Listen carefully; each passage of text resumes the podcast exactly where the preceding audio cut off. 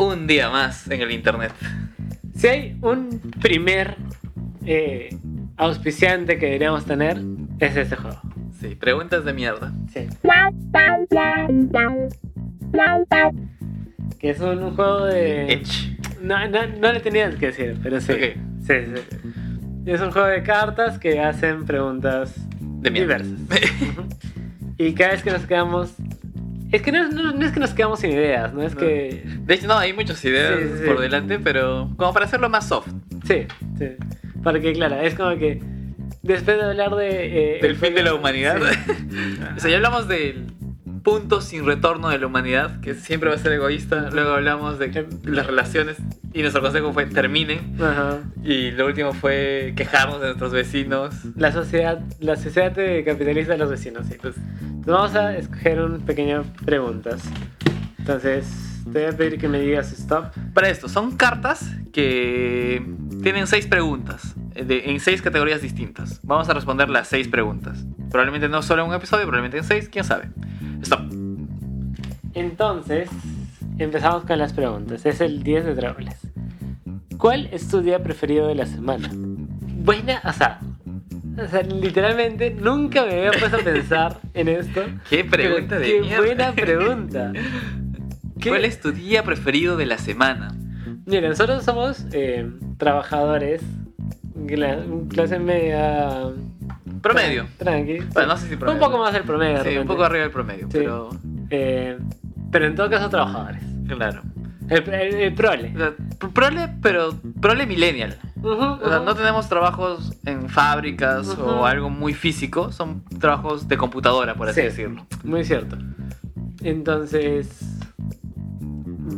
eh, Eso, eso va a de- designar ¿no? nuestro, nuestro ¿Nuestro día pensamiento. favorito? Yo definitivamente tendría que decir entre. Entre el fin de semana, ¿no? O sea, mi, mi único. Mi única duda es si es el viernes o el sábado. Y, y, iré a plantear esa decisión. Pero no creo que haya otro día interesante que no sea viernes y sábado. Sí. Sí, yo creo que sí.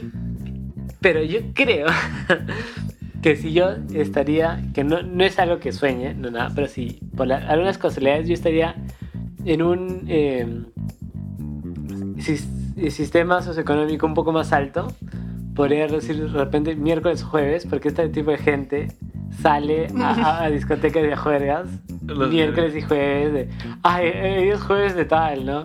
Y es como que, malditos, ¿por qué no trabajan, mañas?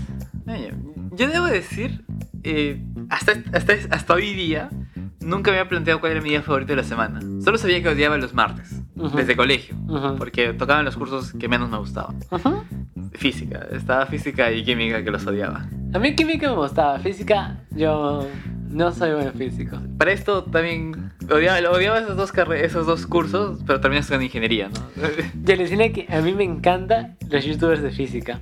y terminaste O sea, estudiando sí, artes. Sí, bueno. Va, qué mundo tan curioso. Pero diría que si tengo un día favorito, sería el miércoles. No porque me guste salir los miércoles, sino porque es el medio de la semana y siento que es el día de las oportunidades. O sea, es, Explícate, por favor. es, es el último día, o sea, si es que el lunes y martes no he ido al cine para disfrutar el precio de martes, eh, para esto, tengo una, hay una promoción con, sin- con, bueno, con la cadena de cines a la que voy que me da, que me da dos entradas por 10 soles. Entonces, pero debo hacerlo entre lunes y miércoles. Y bueno, es, es el último día para hacerlo, para ver los estrenos de la semana pasada a 5 soles por cabeza. Por otro lado está... eh, en el trabajo, no sé, me siento relajado los miércoles. Es como que salgo y digo... No es el inicio de la semana, no estoy cansado. Y no es, el, no es como que jueves y viernes como para sentir todo el pes- la pesadez de la semana. Es un punto medio que me siente relajado. Mira tú, ahora que lo pienso un poco, para mí el miércoles no existe. O sea, el miércoles existe, el miércoles existe. Pero me refiero, yo soy una persona que va mucho al teatro. ¿Ya? Entonces, y eh, un poco al cine. No voy tanto al cine últimamente, solo voy para las películas de los Oscars. Y bueno, no voy al cine últimamente porque No pandemia, sí, sí, porque coronavirus. Pero eh, el martes es el día del cine, que está más barato, ¿no? Entonces, pero el miércoles no hay funciones de teatro. Porque las funciones que empiezan desde el jueves Hasta el lunes y algunas van hasta el martes. Pero miércoles nunca hay funciones de teatro en nada. Oh. Entonces es un día más, o menos neutral y perdido. Así por ahí me gusta, ¿no? Porque no hay funciones de teatro, sí. el miércoles. Yo sí diría. Yo, yo voy a decir sábado, porque sábado es sábado. Pero si es un buen viernes, prefiero un buen viernes a un sábado. ¿Por qué? Porque, Por la noche. O sea, sí, es que si el sábado te de repente sales mucho y, y juegas mucho, el domingo has perdido todo el tu domingo, ¿no? Claro. Pero si sales el viernes- jueves, claro, si sales el viernes, pues perder mitad del sábado, igual sales el sábado Y tienes domingo. y te para descansar, ¿no? Costo-beneficio. Bueno. Bueno, Bueno. respondida esa pregunta, ¿Qué monstruo enviarías a la habitación de tu mejor amigo para que lo asustara? ¿Por qué enviarías un monstruo? ¿Qué monstruo te mandaría a ti, asumiendo que eres mi mejor amigo? Sí. A ver. Voy a pensar Teniendo en en cuenta que yo me muero. O sea. Claro, ¿qué haces de las personas que no ven películas de terror? no, jamás, Sí. jamás. Él odia las películas de terror. Es estos memes de que. Claro, ves una. Ves Chucky y piensas que Chucky te va a matar. Ves el área y piensas que la chica del área te va a matar. Y la gente dice como que. Puta. Perdón la palabra. No porque veas la película. Eh, te va a matar ese rato, ¿me entiendes? O sea. Chucky te podría matar si has visto el aro. O sea, no, no porque ves la película te va a matar. Pero sí, yo soy muy asustadizo. Sí, siento que si tuviera que darte un monstruo, Ajá. sería un perro. Pero Sí, yo tengo un perro de esos horribles, o sea, obvio, hay gente, dog lovers, pero hay algunos perros que se dan mucho miedo. Pero que cada vez que ladre ese perro, salen otros perros miniatura como él, pero en miniatura. Porque siento que dan más miedo los en miniatura porque no los, no los controlas tanto, no los ves Ujú. tanto. Y que salgan y salen como cataratas de perros miniatura y que cada uno de esos miniatura cuando ladre salgan otros. Siento que ese sería un buen monstruo para ti. Mira, tengo dos monstruos para ti. Y son muy diferentes. El compromiso y el... claro, y, y la verdad era amistad, ¿no? No, eh, y algo por ahí. un, un monstruo muy conceptual. Dale. Porque eh, la eternidad sin sentido, mañana. Entonces que te despiertes todos los días de una misma manera. y- Como Doctor Strange con su con- villano. Dormammu, Dormammu. sí, sí, sí. Pero mucho menos cool. Ok, ok, claro, más aburrido. Una. Una. una- Mira, tú- eh, hay un podcast que les recomiendo de los hobbies. ¿Ya? Entonces tú haces muchas cosas. Entonces, la verdadera inactividad Uf, me mata. eh, universal de la eternidad, ¿no? Es Es- como, es como en la mitología griega hay un personaje cuyo nombre no me acuerdo que estaba cazando algo en el bosque, estaba talando el bosque, algo en el bosque y su castigo lo castigan por hacer eso y es que va a comer va a comer siempre, va a tener un, un apetito voraz, pero nunca se va a llenar. Y se come a todas sus vacas, a sus caballos, a todo lo que puede comerse, pero siempre está de hambre. Exactamente. Ese es uno de mis monstruos que creo que funcionaría muy bien. Y mi segundo monstruo. O sea, es un, es un monstruo, ¿no? O sea, ¿quién le tiene miedo a alguien con un hacha, man? O sea, por más valiente que seas, alguien gigante con un hacha que entra a tu cuarto, da miedo. Sí, le tendría miedo, pero te sorprendería las veces que ya he estado en esa situación. No es muy extraño para mí. No seguiré esta conversación. Sí. Será por otro podcast. ¿Cómo le explicarías a tu hijo cómo se hacen los bebés? Uf, Ha tocado una buena carta, ¿ah? sí, sí. Todas las preguntas son hit tras hit. Yo sería muy sincero. Ajá. Y de acorde a la edad, iría aumen- aumentando o quitando detalle. Ujú. O sea, comenzaría con la versión básica eh, para esto, porque la única forma en la que conozco ahora de hacer bebés es inseminación artificial y hombre y mujer teniendo sexo. Si en el futuro hay más, probablemente les añadiría, pero le diría cuando... Y comenzaría con lo básico. Cuando dos personas, eh, usualmente del sexo opuesto, desean tener un hijo, eh, tienen relaciones sexuales y tienen un... Y Ah, para ti la gente tiene que desear tener un hijo. O sea, Si no sí- deseas, no te embarazas, dices. versión inicial, ¿no?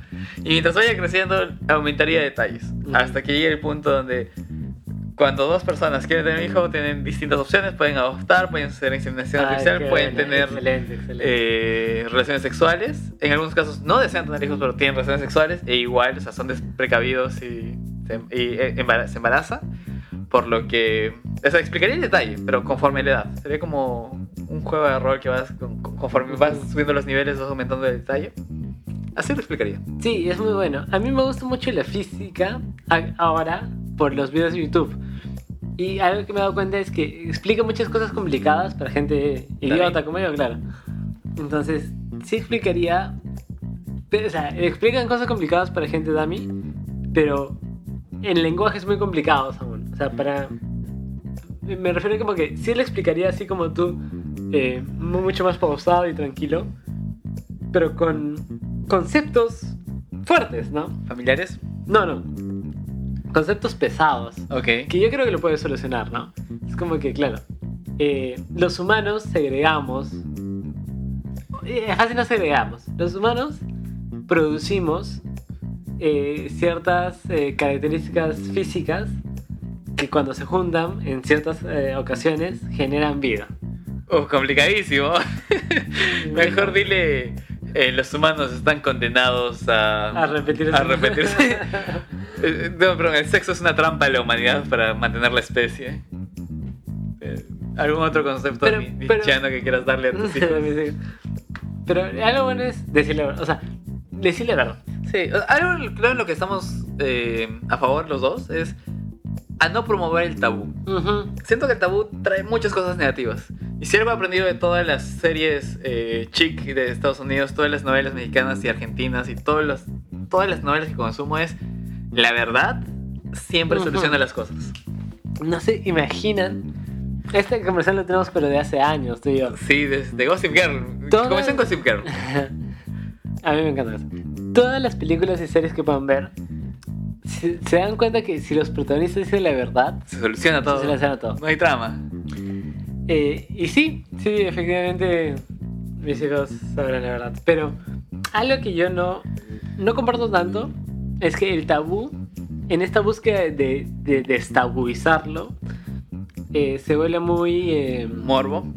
sí, Es que depende mucho eh, cómo lo digas, cómo transmitas un mensaje. Por ejemplo, esto de los bebés se puede transmitir de una forma tan tabú que al final no explicaste nada y simplemente diste más curiosidad para que lleguen otros medios que lo expliquen de forma más morbosa.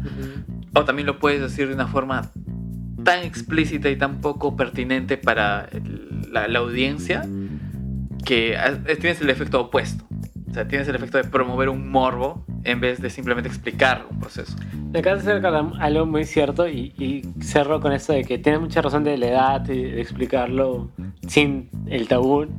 Hay una obra que se llama Despertar de Primavera. Me voy a spoilear totalmente. De hecho, espe- Despertar de Primavera eh, es la obra más hecha en Estados Unidos. Hecha, Porque- realizada Ajá, mu- pues- muchas veces. Sí, Ok. porque todos los colegios lo hacen. Ok. Entonces, Primavera se trata de chicos que descubren la sexualidad y todo, ¿no? Entonces, en una parte, eh, la chica le dice. La, la protagonista, su hermana mayor, la protagonista se embaraza. Entonces, ella le pregunta a su mamá: ¿Cómo nacen los niños?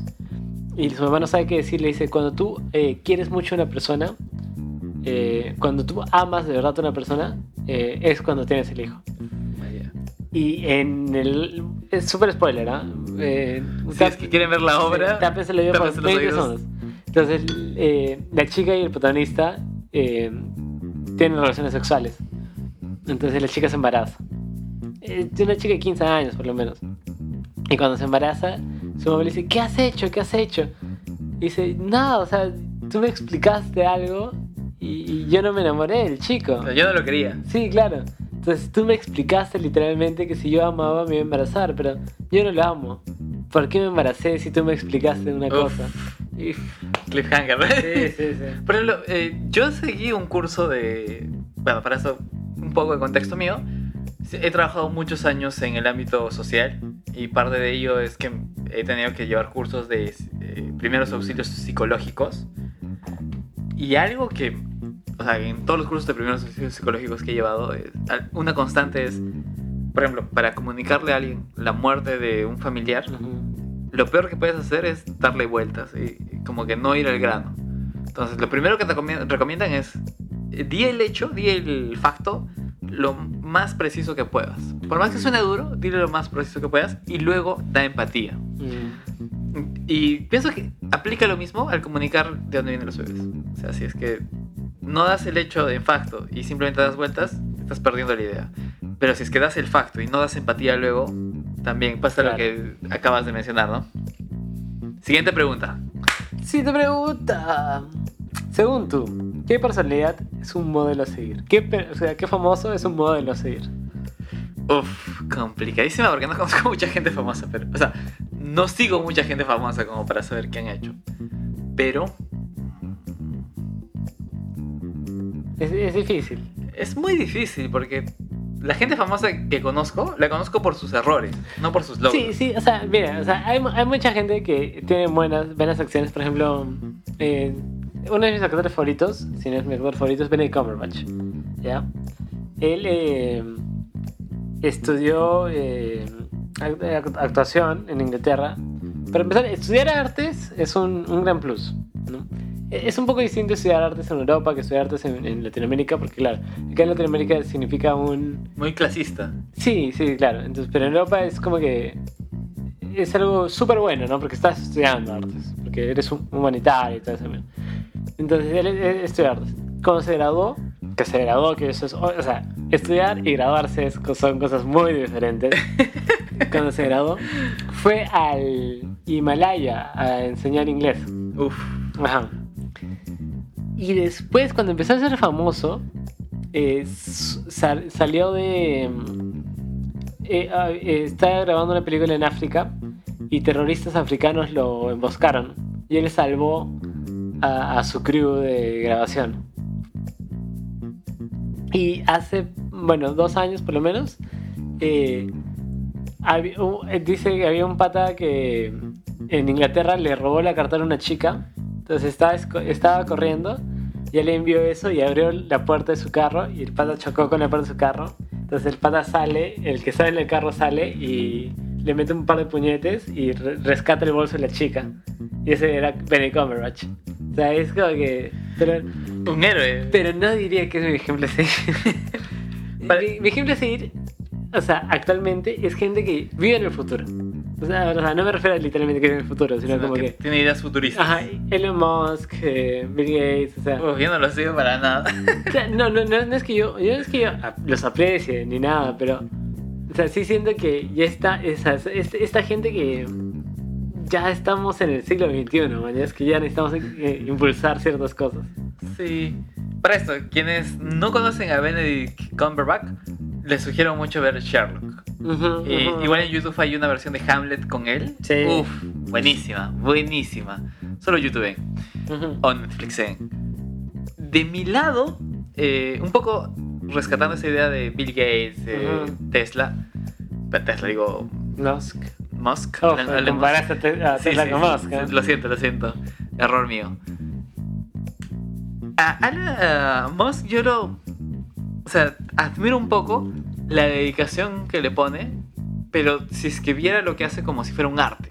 Ya. Porque él tiene un régimen muy... Muy extremo, digamos. No toma, no toma vacaciones los últimos años. Trabaja 800 mil horas a la semana. Casi ni duerme muchas veces. eh, no se comprobó, pero se asume que consume ciertas drogas para mantenerse despierto. Ah, eh, con lo cual no estoy tan en contra. o sea, si es que es para mantener Claro. despierto.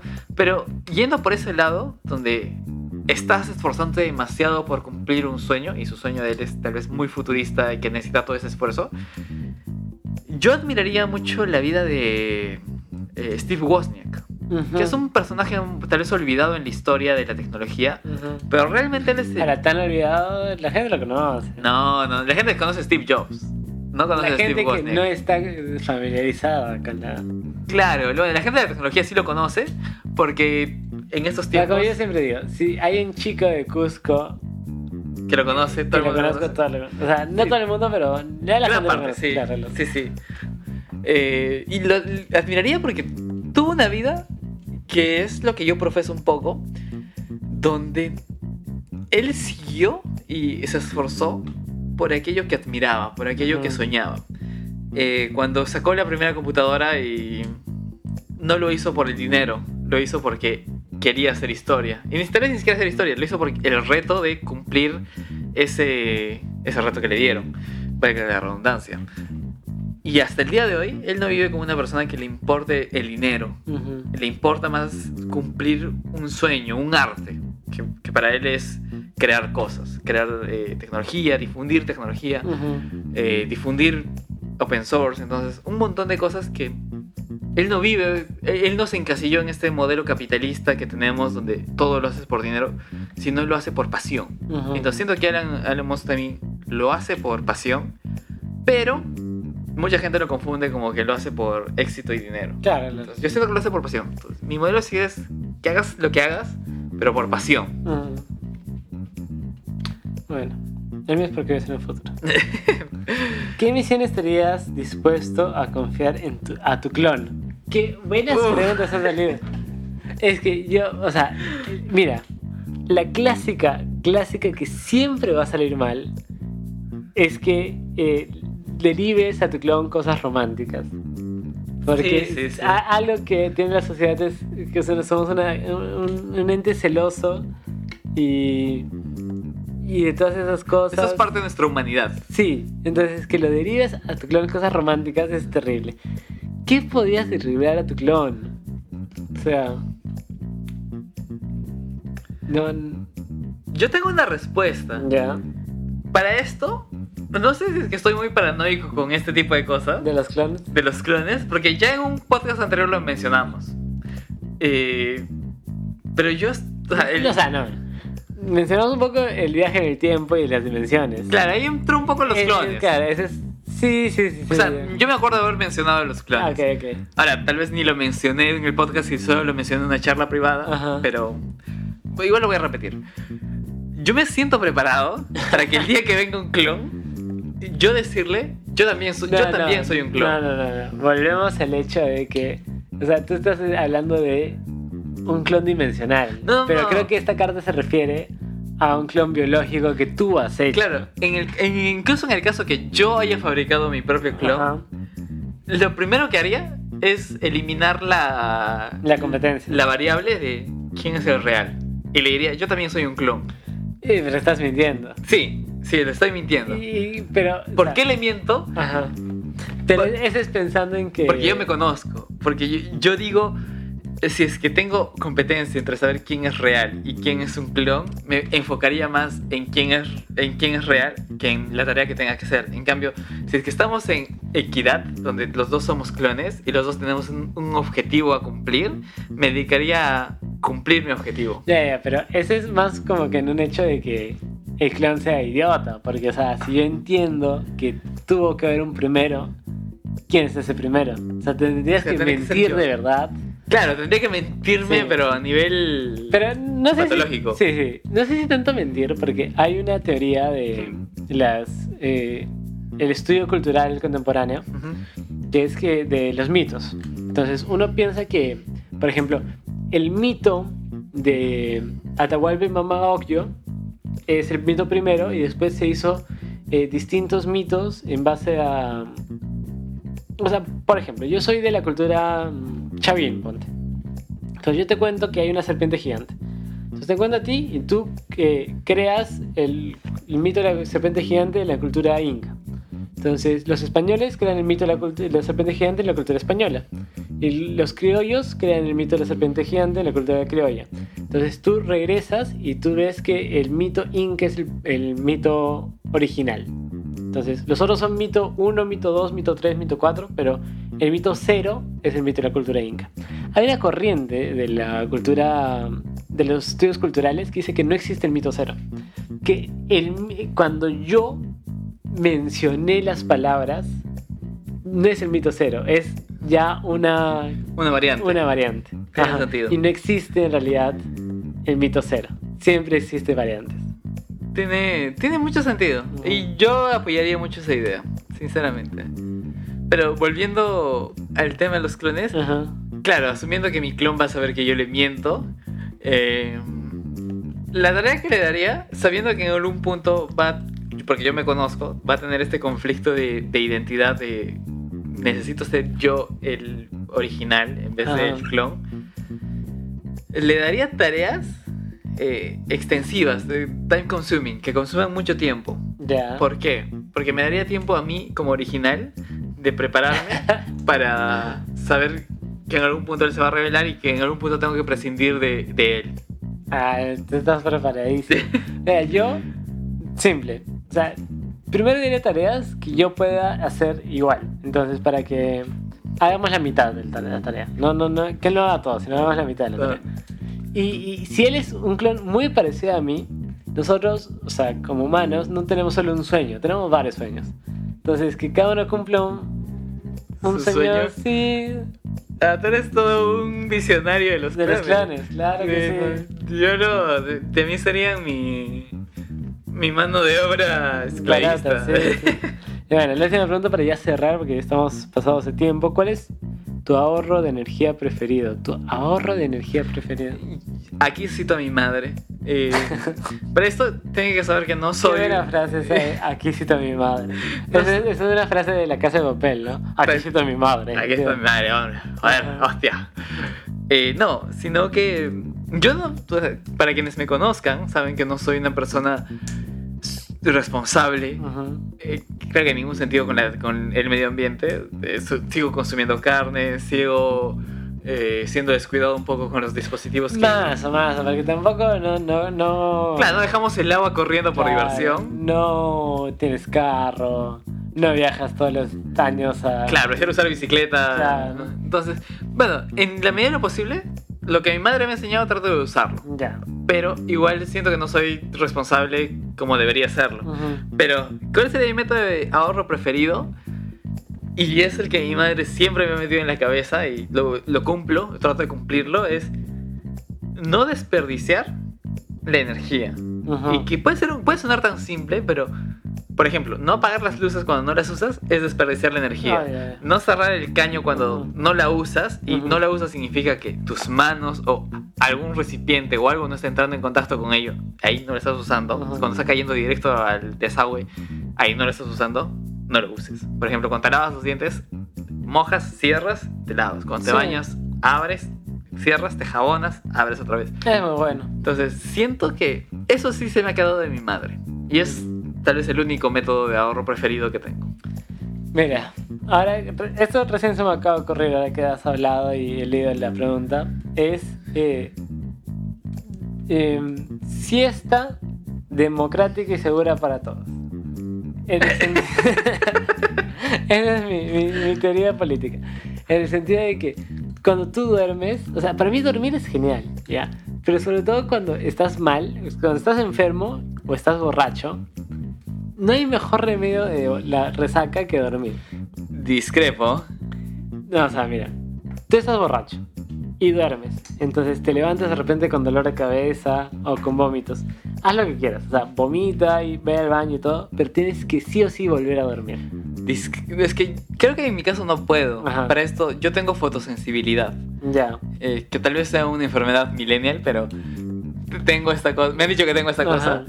Y por más mínima que sea la luz, Ujú. si es que entra a mis ojos, ya ves como que tuviera un foco encima de la cara. Claro, yo, yo, sí, empecé- Y termina, al no poder eh, dormir, no me ha pasado eso, porque cuando me he tenido que trasnochar por tomar y al día Ujú. siguiente despierto en estado etílico, Ujú. el mínimo rayo de luz en mi cuarto Ujú. ya me despierta y no puedo seguir durmiendo. Me cito nuevamente, yo no te he dicho que duermas, yo te he dicho que obligatoriamente obligado a dormir. Eh, Eso significa, o sea, si tienes fotosensibilidad, ponte parches literalmente oscuros en los ojos, porque te va a servir un montón. Entonces, ahí va mi, mi, mi cosa de ahorrar energía, porque si tú vas a dormir, ¿qué duerman los demás? O sea, deja que no corre el agua, apaga la luz, eh, sala a pase- o sea, que todo duerma, o sea, que todo tu alrededor duerma. Entonces tú, o sea, tú me dices que tomar, embriagarte y estar en el estado de etilidad donde tienes que dormir, Va a es- salvar el ¿estás ahorrando energía? Sí, vas a ver el futuro. Bueno, hay mucha gente que te, te apoyará porque dirá, yo duermo hasta tarde para no desayunar. Eh, eso era exactamente lo que iba a decir, porque guardas, eh, ¿Ahorras comida? agarras comida. Sí. O sea, algún nutriciólogo o alguien Sí, no, de medicina nos terrible. puede contradecir Sí, sí. fácilmente, pero en el populum esa es la creencia. O sea, si puedes pagar un nutriólogo, No, Bien te, por ti. no te estoy hablando. Claro. Bien por ti. Eso ha sido todo. La pregunta realmente es, ¿habrá otro de estos episodios? Probablemente sí.